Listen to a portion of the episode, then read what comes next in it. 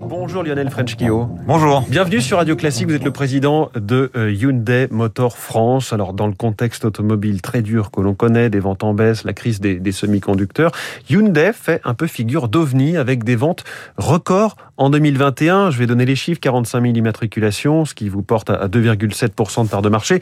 Si on compare à 2019, vous avez fait plus 13%. Ça semble être de l'ordre de, de l'exploit. Quelle est votre recette? Oh, Il y a plusieurs paramètres qui expliquent cette, euh, cette belle performance. Euh, la première, euh, le premier paramètre, comme souvent, c'est lié au produit, euh, évidemment, parce que on est une industrie, on vend, et, et c'est vrai que malgré tout, il y a toujours ce côté un peu passionnel autour de l'automobile. Et en plus, aujourd'hui, un côté technologique qui est aussi extrêmement important, puisque l'appétence des gens à des technologies plus vertueuses est aussi évidemment un vecteur de développement. Donc vous avez sorti des modèles assez technologiques, assez innovants. Absolument. C'est vrai que 2000, 2021, ça a été pour nous une année phare en termes de nouveautés. Euh, puisque ça a été le lancement de, de notre nouveau SUV Tucson dans une version hybride et hybride rechargeable. On a également lancé un, un autre SUV 100% électrique Ioniq 5.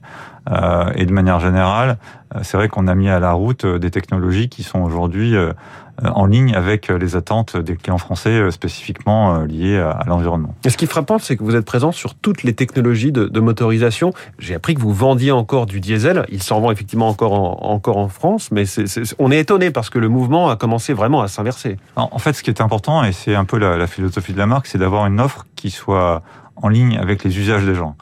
C'est-à-dire que il y a des gens qui peuvent rouler au 100% électrique sans que ça pose aucun problème. Mmh. C'est vrai qu'encore aujourd'hui, il y a des gens pour lesquels rouler avec un véhicule diesel correspond à leur usage et finalement même a un impact finalement positif sur l'environnement parce que beaucoup de consommation, etc. Donc c'est pour ça qu'il faut être assez fin dans l'approche des clients oui. et d'avoir une offre qui corresponde vraiment à leurs besoins et pas simplement une offre bateau qu'on serait capable de déployer partout. Juste pour revenir à, votre performance commerciale, là où, là où vous êtes aussi à contre-courant, c'est que vous ouvrez des concessions. Euh, là où on peut imaginer qu'elles sont plutôt en train de fermer, qu'on passe vraiment aux ventes de plus en plus en ligne.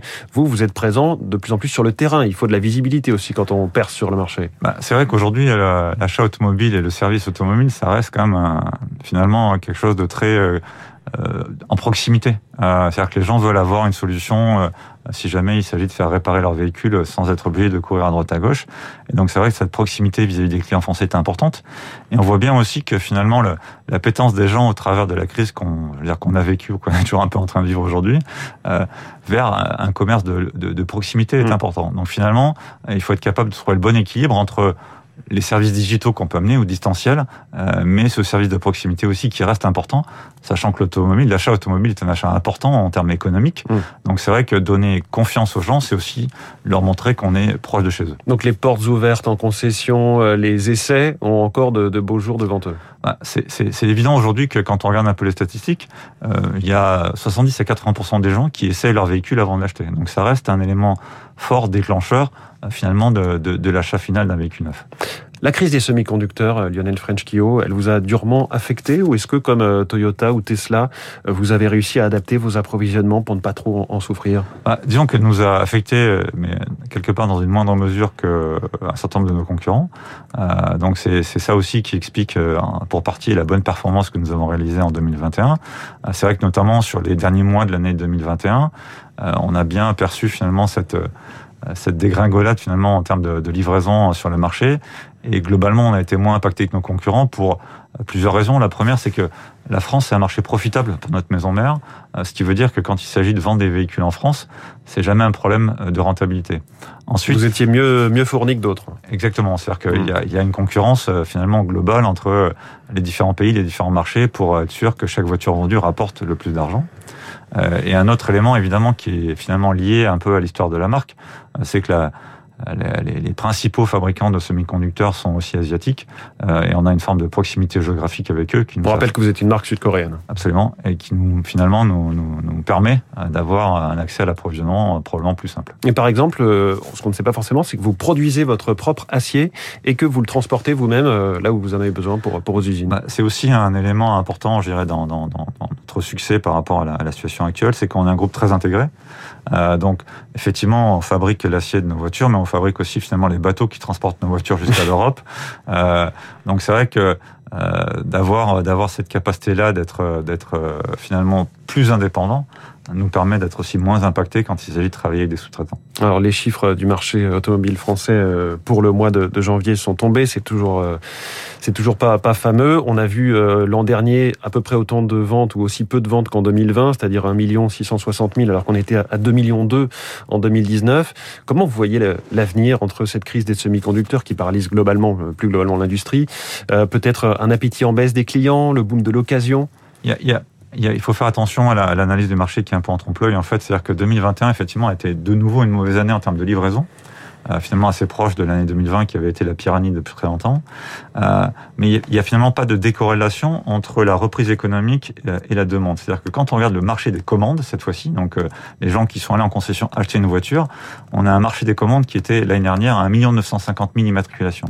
Donc il y a un gros décalage entre les achats qui ont été réalisés et les livraisons. Ça veut dire que malgré tout, il y a encore de l'appétence à l'achat automobile. Maintenant, effectivement, aujourd'hui, là où ça coince, c'est dans la capacité des industriels à livrer ces commandes qui ont été prises, je dirais, sur 2021. 2022, euh, le démarrage de l'année, en revanche, euh, est un peu différent. Euh, effectivement, on voit que le marché des immatriculations continue à être extrêmement faible, mais le marché de commandes aussi. Pour la première fois depuis longtemps, les commandes vont pas dans le bon sens. et on va dire l'analyse qu'on peut en faire, elle est multiple. Évidemment, il y a un environnement sanitaire qui joue malgré tout, parce qu'avec 300, 400, 500 000 cas par jour euh, de gens qui sont euh, contaminés, plus les cas contacts, ça génère quand même pas mm. mal de, de problématiques, je au niveau de la consommation. Et on le voit aussi finalement sur le feedback qu'on a sur les soldes qui, qui se passent en ce moment. donc c'est vrai qu'on a un démarrage d'année qui est au-delà des livraisons et des immatriculations, qui est aussi relativement lent euh, sur les prises de commande. Quel est l'appétit que vous constatez réellement sur, sur l'électrique Et comment réagissez-vous au propos de, de, Carlos Tavares il y a quelques jours qui disait en gros l'horizon de 2035 que nous donne la Commission européenne c'est trop rapide pour nous, pour l'industrie, pour les sous-traitants, mais aussi pour les classes moyennes populaires qui ne pourront pas s'acheter des modèles électriques un peu plus chers euh, je, je, veux dire que euh, ce, ce discours-là, pour moi, il est anxiogène euh, par rapport à par rapport à l'électrique de manière générale. Euh, il y a une chose qui est évidente, c'est que euh, il n'y a pas de, de, plan B à la mobilité zéro émission. Mmh. je veux dire, pour moi, la direction, elle se pose pas, on peut pas la remettre en cause. Euh, ma conviction, euh, c'est que dans les faits, le, le changement va s'opérer plus rapidement que 2035. Euh, c'est vrai que la Commission européenne a mis ce cap-là. À partir de 2035, on n'aura plus le droit de vendre des voitures thermiques sur le marché sur le marché européen. mais quand on regarde finalement la manière dont les, le marché évolue, beaucoup à l'Europe de l'Ouest, on va dire peut-être plus qu'à l'Europe centrale, euh, en fait, les choses vont un peu plus vite que ce qu'on avait imaginé. Et donc, ma conviction, c'est que dans les faits, euh, la bascule du marché va se faire pousser par les consommateurs plus rapidement que 2035 et on verra probablement qu'à partir de 2030, on aura une très forte majorité du marché qui sera zéro émission euh, au travers des véhicules électriques. 2030. Lionel French-Kio, président de Hyundai Motor France. Merci beaucoup. Merci à vous. Invité du Focus Eco de Radio Classique. Bonne journée. Il est 6h53.